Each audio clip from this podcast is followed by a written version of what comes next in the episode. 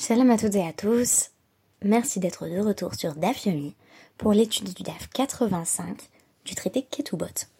L'étude que je vous propose ce soir sera brève car je dispose de peu de temps avant mon prochain cours de Gemara de la journée.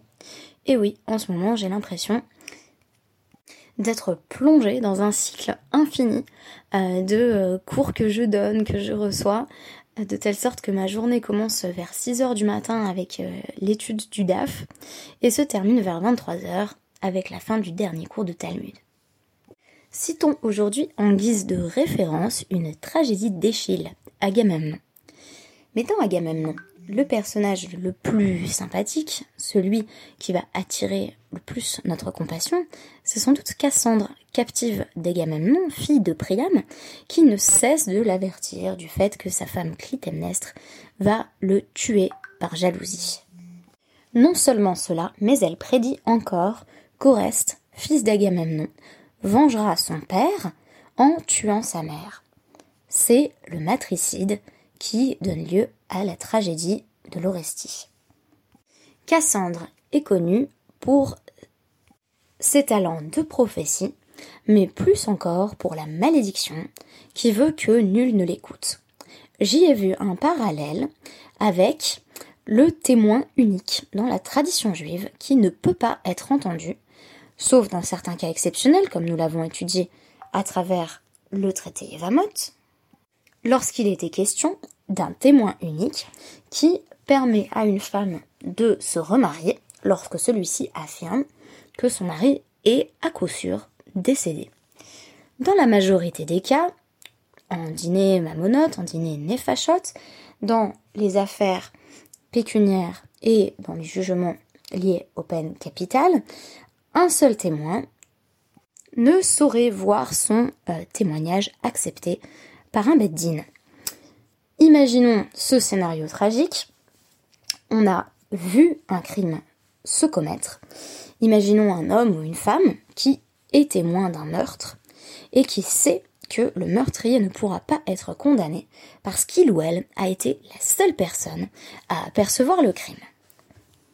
Le système des deux témoins, qui doivent d'ailleurs être des hommes, présente donc des avantages, notamment sur le plan de la vérification de la vérité, c'est-à-dire qu'on peut procéder à un contre-interrogatoire euh, des témoins séparément pour s'assurer qu'ils sont bien exactement la même version, ce qui permettra euh, de faire condamner un véritable criminel et non un innocent.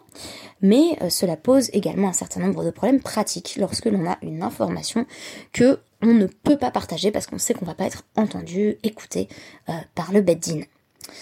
Alors, Comment est-ce qu'on fait quand on a un témoignage qui n'est pas recevable pour infléchir le système judiciaire de Bedina Il y a une femme qui, euh, pour éviter d'avoir à, payer, à rembourser euh, une dette, euh, devait prêter serment dans le Bet Din, la cour de Rava. En effet, euh, elle n'a qu'à dire voilà, bah, je n'ai pas de dette envers cette personne et elle est obligée euh, de euh, joindre à cette déclaration une chevoie, un serment. Amarale bat Rafrizda.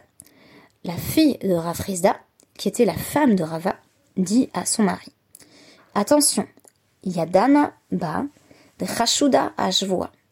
Je sais qu'elle est soupçonnée sur les serments. Qu'est-ce que ça veut dire? Je sais que c'est une femme qui est capable de euh, jurer de façon mensongère. Donc, on va pas placer cette femme euh, dans une situation où on va lui faire euh, faire un serment, alors qu'en réalité, elle est toute prête à mentir. Donc, qu'est-ce que l'on fait? Après Rava, les vois, Kenegda. Rava a dit, eh bien, on va faire juger donc euh, ceux qui ont un litige euh, vis-à-vis de cette femme, cette femme susceptible ou soupçonnée de mentir. Donc qu'est-ce qu'on va faire? On va dire euh, à ceux qui l'accusent, eh bien, jurez que cette femme a une dette envers vous. Ils doivent désormais jurer et le Bedin va leur donner gain de cause, c'est-à-dire qu'ils peuvent ensuite aller prendre chez cette femme l'argent qu'ils avaient demandé. Donc on fait en sorte à la fois de remplir l'impératif de l'ifneiver à l'otinan mirchol, c'est-à-dire qu'on place pas une femme dans une situation de juré si l'on sait qu'elle va effectuer un serment mensonger, mais aussi on permet que justice soit faite puisqu'elle a véritablement euh, une dette envers ces personnes, de sorte que si euh, ces personnes qui elles ne sont pas mensongères sont prêtes à jurer, euh, c'est que effectivement elles leur doivent de l'argent et par conséquent qu'ils vont pouvoir collecter cet argent. Voici que à une autre occasion, Zimnin avo yadve kama Rav Papa vera Adabar Matna. Donc Rav Papa et Rav Adabar Matana se tenaient devant Rava et voici que, euh, que Atu Harush Taragabe. On a présenté un, document euh, devant Rava qui allait devoir euh, être examiné par la cour. Rav Papa a dit à Rava, Yadanabe di Shtara Periyahu. Je sais que dans ce document, il y a donc une somme qui est inscrite qui correspond à une dette, et que cette dette, elle a déjà été remboursée. Donc qu'est-ce qui se passe? Il y a une personne qui vient avec son euh, document euh, qui atteste du fait qu'il y a eu une dette et qui se présente devant le Bedin en espérant euh, faire payer la personne envers qui la dette a été contractée, donc la personne qui a qui a emprunté. Sauf que Rava donc dit bah euh, je peux pas recevoir ton témoignage. Donc je rappelle, Rav Papa dit, euh, j'ai vu en fait une personne se présenter déjà avec ce même contrat et demander l'argent, et l'argent a déjà été récolté, donc cette personne n'a pas le droit de redemander l'argent qui a déjà été collecté. Et donc qu'est-ce qu'il fait euh, Rafa? Il dit, bah, à Marley, Ika inish acharina euh, quand tu as vu que ce contrat était... était utilisé pour récupérer l'argent de la dette, est-ce qu'il y avait quelqu'un d'autre avec toi À Marley, l'eau. Non, j'étais tout seul. Amarle, afalgav de ikamar, al edechad, lav klumhu. Bah, tu as beau euh, euh, être un sage, euh, un seul témoin, c'est comme si c'était rien du tout. Donc quand bien même toi tu, tu as vu la situation, tu as eu accès à cette information supplémentaire, je ne peux rien faire et donc quand la personne qui, qui vient présenter sa requête va me montrer ce contrat, eh bien je vais devoir donner gain de cause euh, à, euh, celui qui accuse et non à l'accusé. Euh, alors que la dette a déjà été collectée. Je peux rien faire de ton information, en fait, c'est exactement ce que dit Rava. À Marley, Ravada Barmatana. Ravada Barmatana, qui est notre troisième, troisième sage en présence, dit Veloyer Rav Papa qui va. Il lui dit Attends, tu crois moins Rav Papa que ta femme? Donc, euh, pourtant, en tant que femme, elle a encore moins le droit de témoigner qu'un seul homme, parce qu'au moins deux hommes, ça fait un témoignage, une femme, ça ne fait toujours pas un témoignage. Et Rava répond, Bat Rafrizda, Kimli euh, Be Gavo. La fille de Rafrizda, ma femme, euh, je suis absolument certain. C'est-à-dire, je sais qu'elle ne ment jamais. Et donc, en fait, on se retrouve euh, face à, effectivement, euh, l'une des extensions du problème du témoignage, à savoir, mais qu'est-ce qu'on fait si on est sûr que ce témoin unique qui vient dit la vérité? Alors, vous allez voir, on, en fait, on infléchit le système. C'est-à-dire, on a déjà vu dans, le premier cas qu'on allait euh, retourner l'obligation du serment pour faire en sorte que euh, cette obligation du serment euh, n'échoue pas à la personne qui est mensongère. Et là, bah, on a envie de dire, bah ok, mais pourquoi tu crois pas Rav Papa? Mais bah, il va répondre, parce que bah, ma femme, je, je la crois à 100%, mar, lo kim li, begave. Et le maître, Rav Papa, ben, je suis pas absolument sûr que qu'il dit toujours la vérité. Et donc Rav Papa commente euh, de Amarmar Kimli Begave, maintenant que tu as énoncé ce principe de euh, je le crois à coup sûr, donc quand on fait pleinement confiance, euh, confiance à une personne, miltahi, on sait que c'est, c'est une, littéralement c'est une chose. Ça veut dire quoi? Ça veut dire c'est un principe juridique qu'on va pouvoir utiliser. Et là, Rav Papa va dire, bah c'est comme mon rapport à mon propre fils. Kegon, Abba, euh, Mar, euh, Abba Mar, mon fils, euh, des Kimli Begave, je lui fais pleine confiance. Karana Shtara Apume.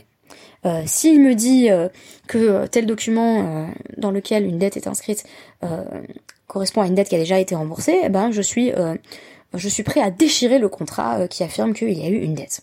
Donc l'Agmara dit non, ça va trop loin. Karana, c'est le cas d'Atar, on peut pas vraiment déchirer le contrat sur la base d'un seul témoin. Qu'est-ce que ça veut dire?